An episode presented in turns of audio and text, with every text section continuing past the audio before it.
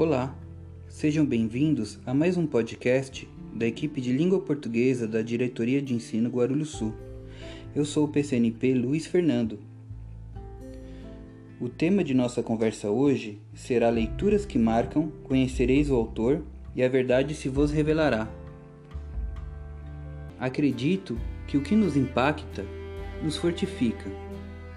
Durante toda a nossa vida somos obrigados a ler. Lemos o mundo à nossa volta.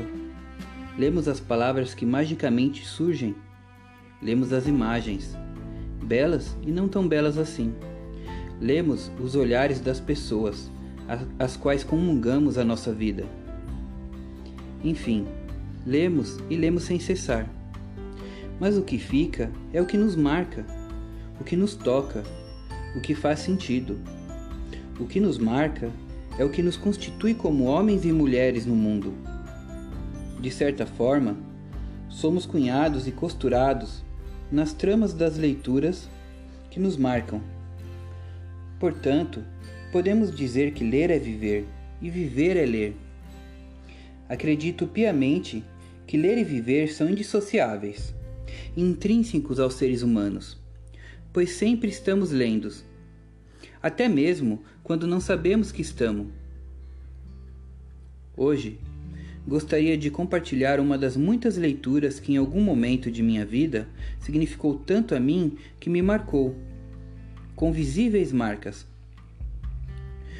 O meu primeiro encontro com o livro Portador de Tal História Marcante se deu quando eu ainda namorava com a minha esposa e já estudante de letras, ganhei um livro como presente de Dia dos Namorados. Naquela época, eu ainda não possuía o hábito da leitura formal da literatura entranhado em mim. Mas a capa daquele livro e o alguém em quem me sentia apaixonado me conduziu à leitura.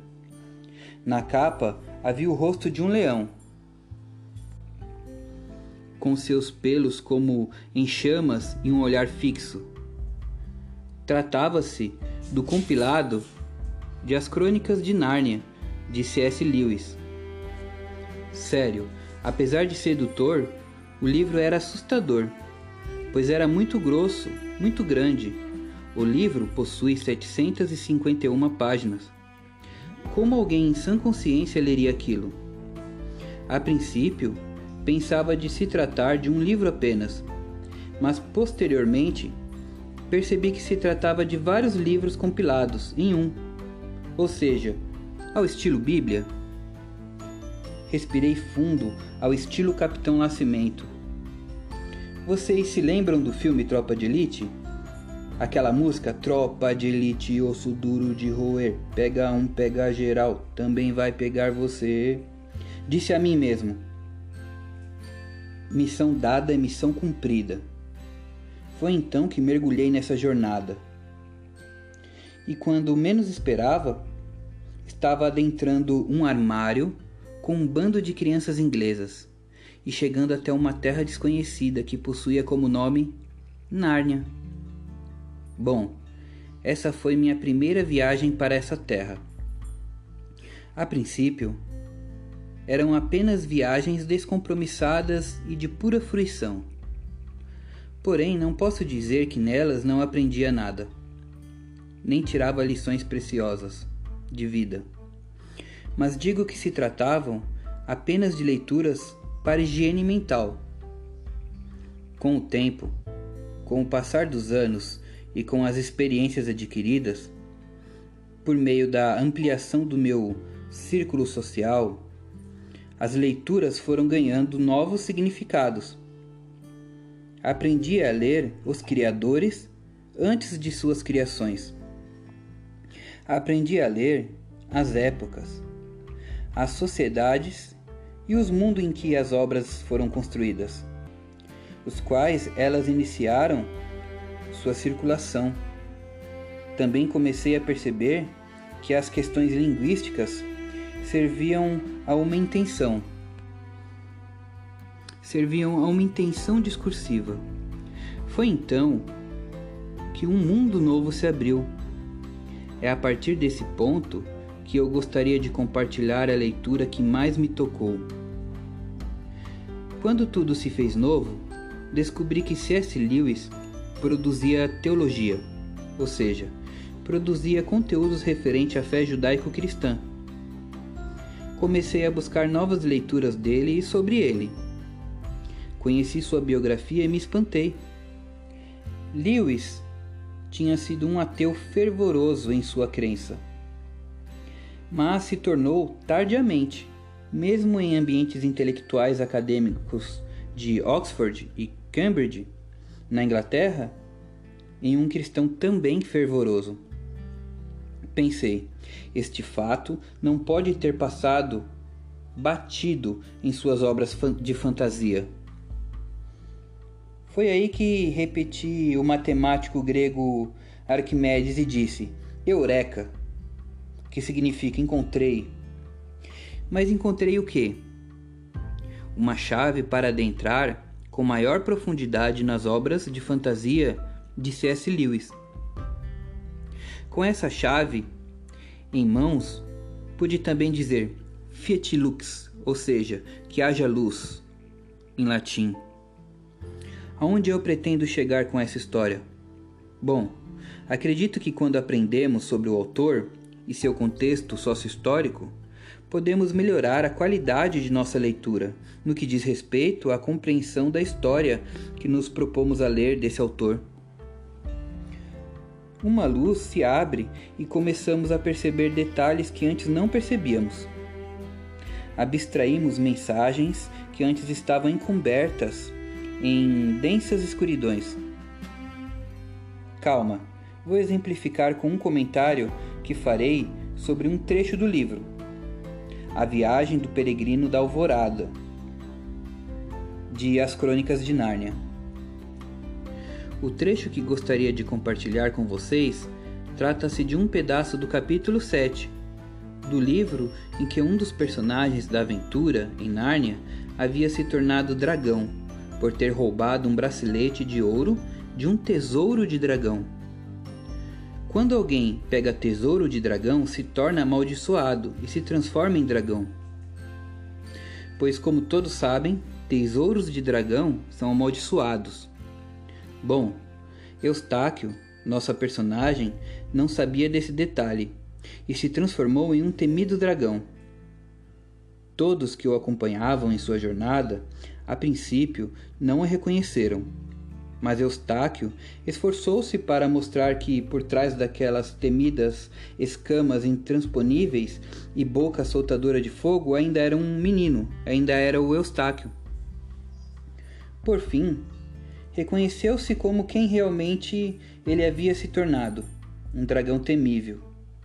E lembrou-se do caminho que o conduziu até aquela situação. Reavaliou seu comportamento como menino e as oportunidades que teve para ter sido uma pessoa melhor. Mas acabou assumindo que as havia desperdiçado. Como dragão, esforçou-se para ser útil aos seus companheiros de jornada. E de fato foi. Mas com suas próprias forças não conseguia se livrar do fardo e do jugo de ser um dragão soltador de fogo. E além disso, o bracelete de ouro preso em seu braço o machucava como um espinho em sua carne. Já conformado, mas extremamente deprimido, foi encontrado por Aslan, o leão criador de Nárnia, o qual o curou, e quando tornou-se menino novamente, estando nu, o vestiu com vestes nova, novas. Aslan também lhe trouxe condição para que pudesse, a partir daquele momento, ser uma pessoa melhor. Eustáquio, já como menino, encontrou-se com o seu primo Edmundo, que o indagou sobre como havia voltado a ser menino. A conversa entre os primos se iniciou, mais ou menos assim. Não vou contar como me tornei dragão, pois esse testemunho darei a todos posteriormente, mas vou contar como deixei de ser dragão. Eustáquio disse que Aslan o conduziu a uma fonte profunda de águas claras. no pico de um monte. Disse também que lá, por conta própria, mergulhou três vezes, descamando-se diante de Aslan, até sentir-se repugnante como uma cobra trocando de pele. Mas só deixou de ser dragão por completo quando Aslan pediu que ficasse vulnerável e, em confiança, virasse de costas para que ele o descamasse com suas enormes garras de leão. Eustáquio, assustado com as fortes garras de leão, ouviu prontamente. Nosso dragão menino relata que sentiu muita dor em cada cravada de unha que o leão dava em suas escamas, e que as garras do leão parecia atingi-lo tão profundamente a ponto de sentir que acertavam seu coração.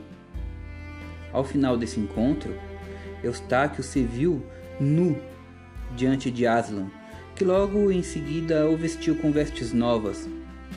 A dor que o menino dragão sentia, devido ao bracelete de ouro preso em seu braço, sumiu e propor proporcionou um grande alívio ao menino. Concluindo, lembra do que eu disse no início desse podcast?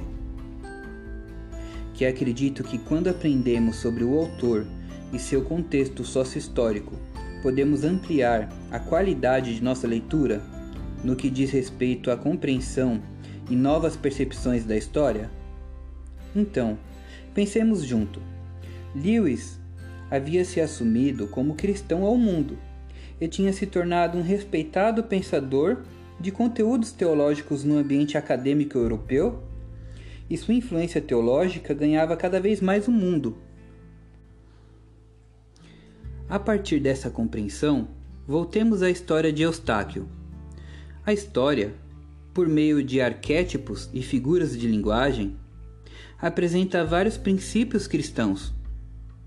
Para fins exemplificativos, apresentarei alguns deles relacionando-os com as suas passagens correspondentes na história.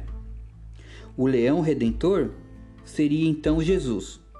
O menino arrogante que virou dragão, o homem em declínio devido ao pecado. A fonte do mergulho simbolizaria então o batismo para arrependimento. As unhas do leão cravadas em Eustáquio, arrancando suas escamas mais profundas, simbolizaria a transformação do caráter por meio da entrega ao Cristo Redentor. Bom, como vocês puderam observar, ao conhecer a biografia de Lewis, pudemos ampliar a nossa percepção da história e conseguimos obter uma compreensão dos arquétipos e figuras de linguagens presentes na história. Dentre elas, a fé, o arrependimento, o Cristo, a coragem, o autoconhecimento e a antítese do novo e do, do velho homem. E vocês? O que conseguiram perceber de novo com esse trecho da história? Espero que tenham gostado desse podcast. Leituras que marcam. Abraço e se cuidem.